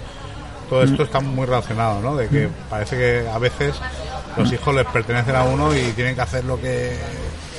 Pues coño, cada uno tira por un lado. Habrá chiquillos que iban a la fuerza y habrá chiquillos que habrán seguido encantados y el padre no quería que fuera. Todo habrá. Yo eh, es, es un tema que, que creo que se han tomado algunas medidas desde diferentes estamentos y se ha mejorado algo, y, pero queda mucho trabajo por hacer. Y te has peleado con algún padre que te ha dicho, no saques a mi hijo. Sí que me han dicho, lógicamente, muchas veces cómo tenía que hacer mi trabajo y, Y bueno, ese fue uno de los motivos por, lo- por los que decidí dejarlo. Decidí dejarlo porque estaba ya cansado de, de escuchar, escuchar. comentarios Claro. y de escuchar cosas que decías, si yo vengo aquí y, y pierdo dinero, porque al final me desplazo, Es- voy a los partidos y para lo que me tiempo, que dan... lo más valioso dinero, tiempo de pasar con No- tu familia, con tu mujer, con tu nana, bien. tal. Y al final dices, no me vale la pena. no me vale la pena. Descansé, descansé unos años y ahora, bueno, me está picando otra vez el gusanillo un poco y, y quizá algún día, pues, vuelva Lo- otra vez a, a a entrenar. Sí, sí. Pero me llenaba muchísimo, muchísimo. Cuando empecé era lo que más me llenaba. Claro, además, imagino que cada niño para ti sería un reto Sí. y ver cómo progresan y tal, pues satisfactorio, ¿no? Al Sí, final. sí, sí, sí. Lo primero es, intentaba tener siempre como bandera eh, formar personas y luego deportistas y, y en última instancia pues ya futbolistas. Pero el, el tema de ver cómo empezábamos en agosto y cómo acabábamos en, en junio, pues eh, si veías algún progreso, veías, pues ya te dabas por satisfecho. Vamos a ir con la cuarta pregunta, que es más o menos lo que nos traía sobre todo. Volvemos aquí. al acero. Correcto. Al Club Si, Deportivo no- Acero. si mi memoria no me falla, creo que en diciembre del año pasado, del, mi- del 2019, se cumplían 100 años del Club Deportivo Acero. Sí. ¿Cómo se vivió ese centenario? ¿Hubo, hubo algún tipo de celebración? Es verdad que así? oficialmente ha pasado un poquito un poquito desapercibido. Así que han, han habido actos conmemorativos. Eh, bueno, fue el, la efeméride es el 13, fue el 13 de diciembre. O sea, hace de- nada. sí, de 2019. Y mm, eh, hubieron una serie de actos. eh, se hizo un torneo juvenil eh, que acudió el Athletic Club de Bilbao, acudió el Sporting de Gijón, el Real Zaragoza. Bueno, un, torneo juvenil con mucho caché. Luego aquí en, en, en los jardines de- del casino eh, hicieron dentro, en el salón, una exposición con todas las fichas de los jugadores desde, desde el principio, desde 1923, cre- creo que es cuando se empieza a competir oficialmente, si no recuerdo mal. Y, y luego se hizo una cena con jugadores de todas las Y generaciones. con un mogollón de gente, de autoridades y tal. Sí. A la Eh, cual no nos invitaron. ¿Te das cuenta? Porque nosotros no invitamos la nuestra, los del acero. Como no somos futboleros. Claro. Pero, oye, para el que viene habrá que invitarlo también. Claro, Invitamos claro, a todo el claro. mundo. A ver. Sí, luego Sí que vengan. vinieron, eh, bueno, diferentes. bueno, vino, vino Darío Moreno, Ajá. vino Manuel González y no recuerdo así algún Sí, pues representante Guillermo- político Guillermo más. también estaría por allí. Guillermo creo que no lo vi, creo que no lo vi. Entonces, si no lo viste, no estuvo. No, seguro, vamos, no- bueno, pero es que éramos 80 o 90 personas y quizá pues no, no me di cuenta tampoco. A Darío sí que lo vi y a Manolo también. Manuel. Y a Tarazona si lo viste es que se equivocó, iba despistado. Ah, Tarazona también, también, sí, sí, sí, sí. Eh. También lo vi, Con un bocata en la. Pero búscate la mano. Y bueno, pues nos puedes contar rápidamente, porque esto ya petición un poco de, de la gente que nos escucha más allá de los del límite del puerto, que son bastantes. Muy rápidamente la historia del acero, ¿te la sabes? Sí, eh, bueno, puedo dar alguna pincelada. En el, bueno, el inicio del fútbol en Puerto Sagunto viene a raíz de, de los marineros vascos que vienen al muelle y al muelle vienen a las playas de Puerto Sagunto y empiezan a jugar los primeros partidos en la misma playa. Se conoce que los primeros partidos de fútbol fueron en la misma playa contra eh, lugareños y, y competían. Y también es conocido que, que habían incluso partidos, por así decir, internacionales con, con marineros ingleses. Contra. Y mm, se- el primer equipo de todos eh, que empezó a jugar fue el Sota y Aznar, que le dieron el nombre, lógicamente, por, por los fundadores del, Bueno, del pueblo. Entonces tenía todos los. Todos Sí. tenían. Sí, muy bien. Eh, ¿Qué pasa? Que debido a la situación de pobreza no habían balones para jugar.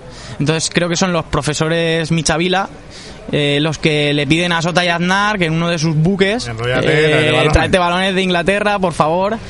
Y hay dos hipótesis que dicen que uno, creo que tenían cinco buques, eh, Ramón de la Sota, y en uno de ellos, no sé si el Goicecoizarra o uno de estos, eh, vienen los balones y empiezan a competir los niños, a jugar entre ellos. Y en este primer equipo, Sota y Aznar. Luego aparece otro segundo equipo que es el Europa, y pues, son, son dos equipos que empiezan a jugar entre ellos, pero el Sota y Aznar tiene un poquito más de peso y deciden unificar esos unificar ideas y así nace el, el Sporting Club en, en 1919 con un reglamento a imagen y semejanza del del Athletic Club de Bilbao con los mismos colores que se decide llevar para homenajear al, al equipo bueno el equipo que es embrión de- del Sporting Club Y claro Es cierto que fue cantera del, de Bilbao. Siempre han habido relaciones, pero desconozco si fue cantera o... o- Mm, desco- lo desconozco. No lo sé si había alguna relación, algún contrato El- por el el que tuvieran campo- que salir los jugadores El allí. campo de o- fútbol del puerto oficial creo que fue por el barrio obrero, ¿no? Hubieron campos anteriormente dentro de la, del recinto Fabril. Y hay alguna foto por ahí de antes de, de incluso de 1920 que ya se jugaba en estos campos. 20. Sí. ¿Qué Y- años? pero el primer campo 100 años, con claro. ciertas comodidades para la gente fue el de las casas de compañía, sí. en el 1923 se hace ese campo. Ah. El club empieza a crecer, empieza a competir, empieza a ganar prácticamente todos los torneos que tiene a nivel a nivel regional, porque claro, la Liga Nacional como la conocemos hoy en día no existía. Y y ya es cuando se decide construir un estadio más grande, un poquito más... eh, Sí, exacto, en 1929, con un partido Los años 30. inaugural contra el Valencia. Que hay una foto muy famosa de- del saque de honor y, y bueno, con resultado a favor del Valencia de 3-5. Bueno, pero está mal. No está nada mal. Luego Casi- llega- ca- casi que sí. Imagino que llega la guerra, deja absolutamente tocado el club. Sí, las Al borde de la competiciones... desaparición. Sí, el, eh, bueno, el- la historia del club siempre ha ido ligada a la historia de, de la Claro, fábrica. claro, Entonces, sí. cuando la fábrica ha tenido periodos de bonanza, el club ha tenido periodos de el bonanza. club, van subvencionados Sí, tal. sí. Y, y además que coincide perfectamente. La época de la reconversión, eh, los años 80, primeros años de, los, de esa década son horribles. El equipo está a punto de bajar a primera regional y, y siempre, siempre ha ido ligado. Cuando el- la fábrica tenía cerca de 6.000 trabajadores en los años 60, Iba pues el club era un, un puntero de tercera. Solo superado pues por Nasti de Tarragona, Villarreal, Levante, equipos así. La máxima categoría en la que ha llegado a estar. tercera división, pero cuando no había segunda B. cuando era lo que Era una actualmente tercera sería una división. segunda B. Sí. Y sí que jugó dos promociones a segunda. Una contra el Murcia. No, esa, No, esa esa fue es más segunda reciente. B, esa es del 96. Sí, esa es del 97 por ahí. 96. En los años. La época dorada se puede decir que es finales de los años 20. Y en el año 29 y en el año 30 jugaba dos promociones a segunda. Una contra el Castellón y otra contra el Recreativo de Huelva. Hostia. Y según dicen los cronistas de la época, eh, en Huelva fue un, un atraco a mano armada. Sí. Pero Se devuelva. claro. Es lo que tiene. Que por cierto, eh, hablando de equipos de a nivel español, debe ser de los más antiguos. Es el decano, sí. Eh, el El- el- fútbol en España entra por, por las minas de Río Tinto. Los trabajadores ingleses que iban allí. el Valencia. Sí, el, el. El, acero tiene los mismos años que el Valencia, 100. Y el recreativo de Huelva ya tiene cerca de los 140, una cosa así. Pero os digo, me refería a cero, que es de los más antiguos de. A nivel de la región, de la comunidad valenciana, es el Madre, tercer, cuarto equipo, creo Sí, recordar. digo, el está Burjasot dicen que es el decano, bueno, el, el Hay una gimnástico que está ahí, que hizo una fusión polémica. con el Levante, no se sabe muy bien. El, el año bueno. en que jugó la, promo- la última promoción para ascender a segunda vez, si no me equivoco, si mi memoria no me falla, creo que estaba como presidente José, el, que, el del San Carlos. Sí, sí. Tú dices la de Murcia. Sí. Sí. Murcia, bueno, Palamos, Murcia, Palamos y Atlético y Baleares. Atlético Baleares, que Sí. era filial del Mallorca o alguna historia Sí. de esta, creo. A Palamos y Atlético Baleares sí que supera, el, pero el Murcia era un, un gigante dormido. O sea, que tenía aquí que- a... ¿Cómo es el mundo? Y se fueron con- o sea, se lo comieron a nivel futbolístico. Mm, sí, Pero sí. vinieron del churrito y salieron con el morro tocado. Los Ultra Murcia, claro. Sí. Ultra Murcia ya... Claro, el Murcia por aquella época venía hacía muy poquito tiempo de estar en primera, incluso Sí. de estar en primera división. Sí. Sí, estaba obligado a subir. Era así, sí, o sí, obligado a sí o sí. Y vamos con la última pregunta, la buena, la que todo el mundo quiere ir. La morbosa. Anécdotas. No, yo, yo tengo una última guardada por ahí. Bueno, antes de anécdotas, para que te lo vayas pensando, para que dejes ahí un segundo plano del cerebro. Que Bueno, seguro que va, muchas. entonces, entonces te la suelto. Los tratos, espera, los tratos con el ayuntamiento y todo eso, Ah, ¿bien? ¿Mal? Eh, yo a nivel ¿Has relación, pasta? relación institucional eh, no, no, no, no sé mucho de cómo ha estado la relación. Sí que es verdad que el acero actualmente percibe una, una subvención bastante elevada, acorde con la categoría en la que está. Y, y compartida con, lógicamente, con el Saguntino. Y mm, bueno, me imagino que habrá habido épocas en las que eh, la, la corporación ha estado un poquito más por la labor de ayudar al club y otras en las que un poco menos. Sí que estuvo la... Bueno, los años, yo los viví dentro del club, los años en los que se iba a hacer la remodelación, hubo, Sí, hubo sí. polémica, que se quería llevar el campo a otra zona y especular un poquito con el terreno. Lo mismo está pasando el Saguntino ahora mismo. Sí, sí. Sí, y hubieron diversas ideas, diversas fórmulas, y al final se escogió la de mantener el, el terreno de juego donde está ubicado, que yo un- creo claro. que es algo positivo para, para el pueblo. Bueno, por lo menos en, a oscura no estás ahí cuando pasas por mucho. Eh, ¿Era la pregunta que querías hacer? yo es que mi, mi pregunta iba un poco en ese sentido. La fusión Saguntino Acero, Ah, eh, ¿ha habido Sí, acercamiento eso no se- hay acercamiento? toda la vida se oye, ¿Cómo, pero- cómo se, ha, pero- cómo se ha visto? pero me Se- da- ¿Sería bueno para el fútbol de, de aquí, del- de la localidad? Yo, bueno, el tema de la fusión, me imagino que posibilitaría que el, el- Un equipo más un equipo estuviera mucho más arriba, posiblemente en una división profesional como Segunda A o Segunda B.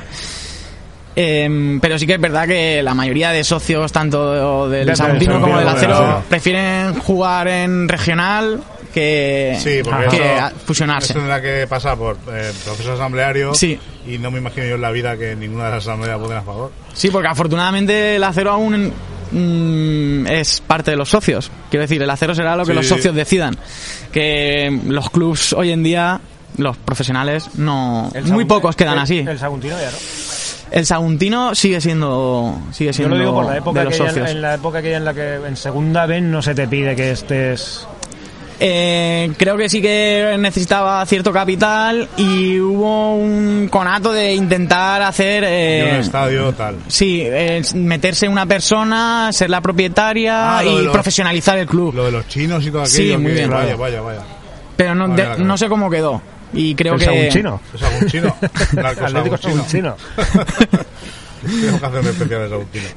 También, claro. A ver, también se, también se ha Bueno, dicho creo que en, en valor añadido tuvisteis a un saguntinista célebre. Alberto Oliver. Alberto Sí, Oliver. sí. Alberto Oliver está que- muy vinculado al mundo del fútbol. Sí, creo que también está entrenador en categorías Canet. inferiores o algo de El- esto, ¿no? Sí, sí, sí, y sí.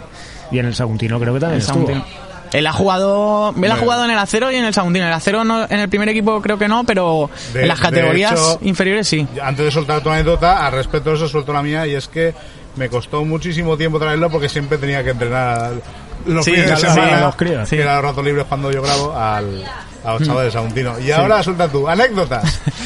Bueno, anécdotas. Eh, ¿Te han partido la pierna alguno y alguno se ha puesto tonto? No, no, no. Yo tengo una anécdota que es un poco de, bueno, de salsa rosa. Esa Pero, aquí. pero eh, hostia. eh, es curioso, es curioso lo que pasó porque es que mm, fue alucinante. El año de, de tercera división eh, firmamos un portero y, y bueno, ese portero vino a mitad de temporada y en el, privi- el primer viaje que tenemos es a Denia. Mercado de invierno hago esto. Sí, sí, porque bueno, nuestro portero titular se había lesionado y Vamos, el otro- un necesitamos un portero, sí. Bueno, pues eh, el primer día que viene es paramos en Burjasot para que subiera porque subían varias personas de, de esa zona y subió al autobús y se sentó en el autobús eh, justo al lado de, de otro compañero. Eh, no voy a dar nombres porque no viene al caso, ya ha pasado muchos años también.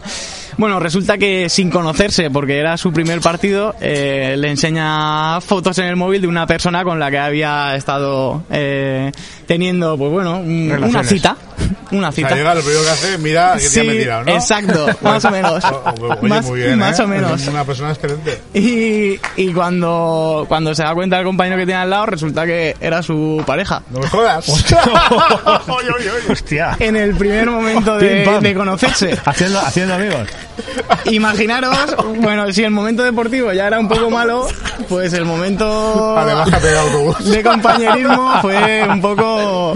Hostia. es que fue una casualidad alucinante. Casualidad, ¿eh? De, de- De golpe y porrazo, no sabe por qué. El puto karma, El, la el- el- ahí. el central Además- del Club Deportivo Acero se va hacia la lateral derecho ¡boom! y le parte la rodilla. Tenía 20 compañeros con los que sentarse y se Sí, sentó con justo ese. con él y, y, Claro, sa- ya, ya que él se y quedaría, surgió me esto. a tu compañero flipando, ¿no? Sí, Flipando, flipando, diciendo, flipando. lágate aquí, te meto una hostia, te mato.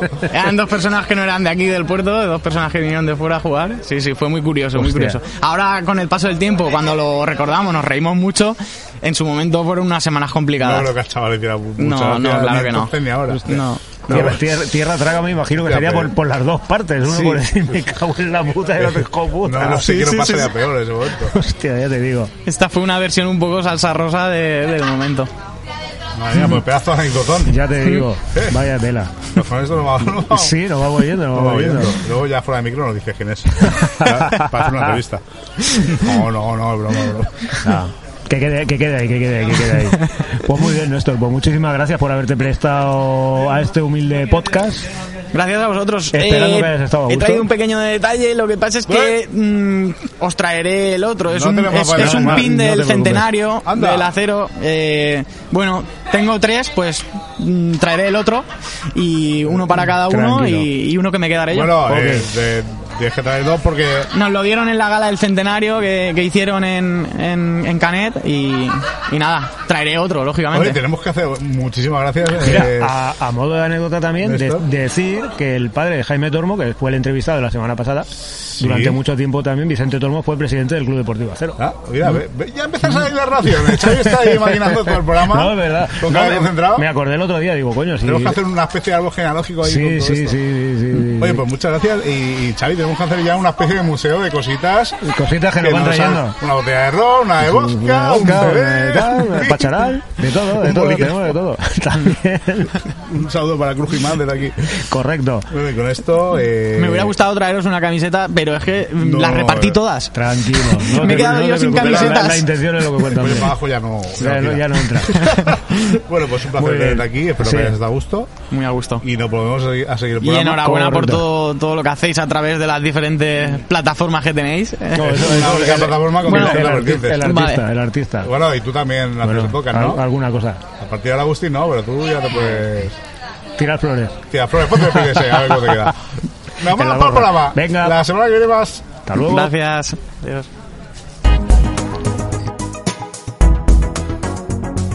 Sí, la verdad es que al final es cierto que este tipo de cosas, cuando llevas mucho tiempo ligado a un sitio, dedicándole mucho tiempo, Ya te quemas un poquillo. tienes ¿eh? curro, tienes familia, empiezas a tener churumbeles y churumbelas, y al final tienes que querer algo mucho, mucho, mucho para decir vale la pena seguir con esto, porque es que si no al final es cierto que te terminas quemando.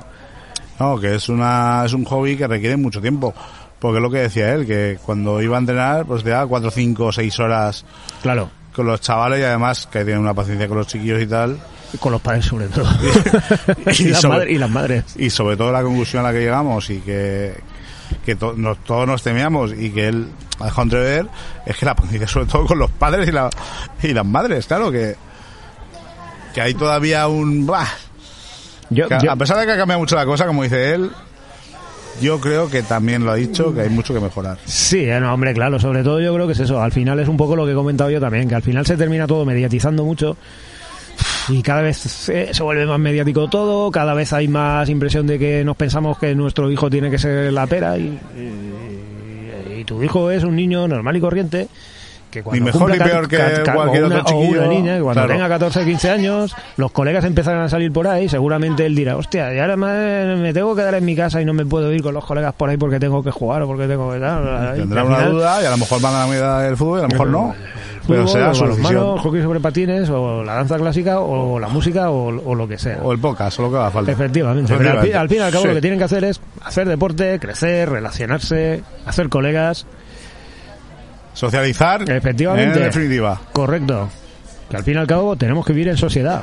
Pues oye, qué bien lo pasamos en las, en las entrevistas, ¿eh? Sí, Siempre es una charla entre amigos, siempre es un placer. Efectivamente. Además da gusto como los entrevistados siempre están aquí como Como en su gusto. casa. Se Sobre y, todo a- y cuando además, está- y además se nota. Sobre todo cuando estamos aquí con, con toda la olorá esta de que te deja gustico. La, con- la contornada. A pesar de las redadas. La contornada. Pues oye, Es lo que tiene. es lo que tiene. Es lo que tiene. ¿Sabías qué? ¿Sabías que...? A ver. A ver. A ver, a ver. A ver, a ver. Uy. ¿Qué, qué se oye por allá, coño? Un móvil. A Suena ver, un móvil, suena un no móvil. te hackees. ¿Sabías que si le quitas la etiqueta de las bebidas que estás consumiendo es que sexualmente estás frustrado? Espera, espera. Espera. ¿Cómo? No sé, lo he leído en internet, tío.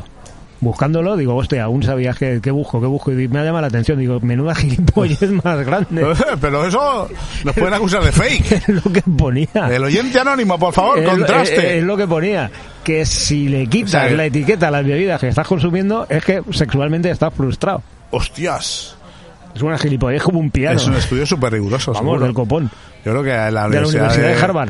La Universidad de Harvard ha estado ahí. Harvard, ha cogido Harvard. a 50 millones de tíos y, y Sí. les ha dado un tercio. Hombre, claro, efectivamente. Y luego a ¿Le los que quitan le la han etiqueta no le quitan la A los etiqueta? que le han quitado la, la etiqueta se han preguntado. Por cierto, hablando de sabías qué, curiosidades, curiosidades sin tener nada que ver con esto, pero una curiosidad brutal.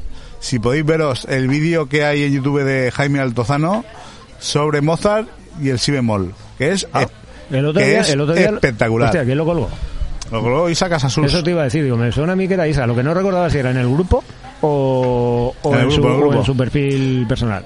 Creo que fue en el grupo. Es Pero bueno, lo eh, volveremos a colgar ¿Es mediante. ¿Es, es muy largo? Yo es que no lo he visto. Dura, pues, dura 30 minutos, por ahí. Es un- Pero es espectacular, ¿eh? Ajá. Es súper, súper chulo. ¿Por qué Mozart no utilizaba el si bemol? Porque estaba El si sordo. bemol tercero. Estaba mordo. Eh, gordo, no, sordo. Eso de la Beethoven. ah, sí, entonces... Bueno, este- no de pero nada, no hago ningún tipo de spoiler, Era pero, ciego. pero eh, lo que deriva todo esto es flipante. Además, eh, con gente de mucho prestigio avalando esa teoría, ¿eh? Lo veré, lo veré. O, intenta- intentaré verlo, intentaré no Muy, muy chulo. Intentaré verlo. Y con esto, Nos vamos. ¿A dónde nos vamos? Nos vamos. A, a la ca- mierda. A Cazorla otra vez. A Cazorla Blues. Correcto. Hoy, ¿no nos has Nos, traído aquí? nos vamos a ir despidiendo. Pues un bluesman. Estás muy blusero últimamente, ¿eh? Sí, tío, estoy intentando recordar cositas, cosas que tengo por ahí descargadas o que tengo por ahí compradas en el Spotify, que yo lo tengo premium, entonces pago y me descargo la música para luego poderla escuchar sin conexión. Y a este señor lo vimos el año pasado, en el Cazorla 2019. Y la verdad es que fue el, posiblemente el mejor concierto del, del año, por lo menos para mí. Era un tío al que ya conocía, yo ya lo había escuchado en Spotify también, y la verdad es que me molaba bastante. Y llegar allí y ver es un tío que tiene muchísima presencia y es cierto que la música blues, la música negra, el espiritual, tiene mucho que ver con el tema religioso. Este señor en concreto es eh, predicador. ¡Predicador! Es El predicador. jinete pálido. Eh, eh, pues mira, te- tenía un aspecto bastante parecido. El sombrero que llevaba, la verdad es que era muy parecido al que llevaba Jinete Pálido, en, a Clint Eastwood en, en la peli. Y este señor, lo que sí que es curioso, no me digas de qué estado es, porque ahora mismo no te lo sabría decir. Te diría, te- te- te- sí, o sólido. Te diría Indiana, igual te estoy mintiendo, es lo más probable. Lleva desde mediados de los 70, una cosa así, viviendo en Suecia. No sé qué cojones pinta en O sea, Suecia. ya me estoy quedando loco. O sea, el tío canta blues, es un predicador tipo Clint Eastwood, de un estado no sabes cuál es, y vive en Suecia. Y vive en Suecia, sí señor. Bien, bien. Es un músico de la hostia, eso sí que te lo puedo decir. También es cierto que es una persona que tiene bastante contacto con músicos africanos, sobre todo lo que es la zona de Tombuctú, Mali, Burkina y todo aquello. De hecho, ha grabado varios de los discos que tiene, interviene con intervienen músicos de, de aquella zona. Es Eric Bibb, para todos ustedes y todas ustedes. Eric Bibb, What's He Gonna Say Today? Y con esto Con esto y, Nos alabamos. y un euro ocho, nos vamos hasta... nos alabamos a Alabama. que no era de Alabama. Esta noche cruzamos el Mississippi con esto. Hoy, Y encontraremos a Agustín. Y encontraremos a Agustín. Que nos estará para dar el premio a la persona que acertó. Durmiendo abrazado a aquel famoso CD. Anda, que... ¿Qué ha dicho Navarrete a todo esto? Ya De- te ha dicho que... Yo qué yo qué sé qué ha dicho. Vamos, en fin, dejémoslo ahí. En fin, Pilarín. Vámonos. Nos vamos. Ahora hasta la semana que viene. La semana que viene más. Más y, mejor. ¿A quién queréis que entrevistemos? Vamos a hacer una porra así de... Oye, pues molaría mucho entrevistar a una, a una persona y me lo estoy planteando muy en serio. Ya Ah. fuera de micro, en cuanto pare, te voy a decir quién es. Ok. Hasta la Familia, semana que viene. la semana que viene más. Adiós. ¡Hasta luego! La turuta. El pato Durán.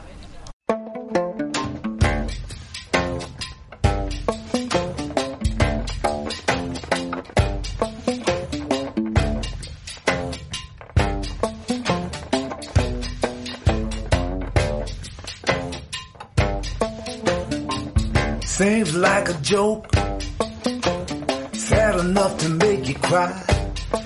You got a president addressing the nation, sounding like Family Guy. It's a crazy situation. Crazy ain't nothing new, but we're talking pure madness here. A nightmare coming true.